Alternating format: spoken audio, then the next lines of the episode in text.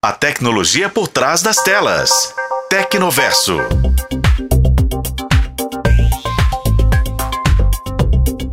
Doze de setembro. Essa foi a data marcada pela Apple para apresentar o novo iPhone.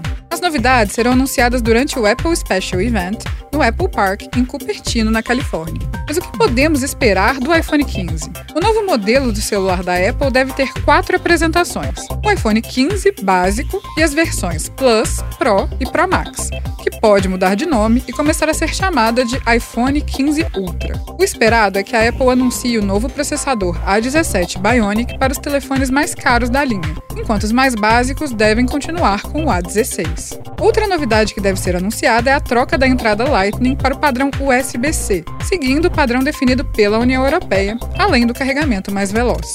Ainda não há informações sobre as cores dos novos iPhones, mas é possível que a Apple comece a utilizar titânio nas molduras de seus celulares.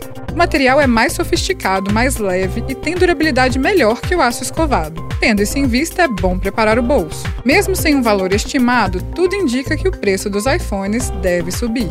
Mas e os antigos vão ficar mais baratos? Bom, isso ainda não dá para saber. Mas se a gente tomar por base o que aconteceu no ano passado, no lançamento do iPhone 14, a perspectiva é boa. O preço do modelo anterior, o iPhone 13, caiu quase mil reais com a chegada do sucessor. Então, se você está pensando em trocar de celular, vale a pena esperar um pouquinho para tentar garantir um desconto. Para quem quiser acompanhar o lançamento dos novos iPhones, é possível assistir ao evento online com transmissão ao vivo nos canais de comunicação da Apple. É a partir das 2 horas da tarde no horário de Brasília. Eu fico por aqui e volto em breve para mais um papo sobre tecnologia. Eu sou Bruna Carmona e este foi o podcast Tecnoverso. Acompanhe pelos tocadores de podcast e na FM O Tempo.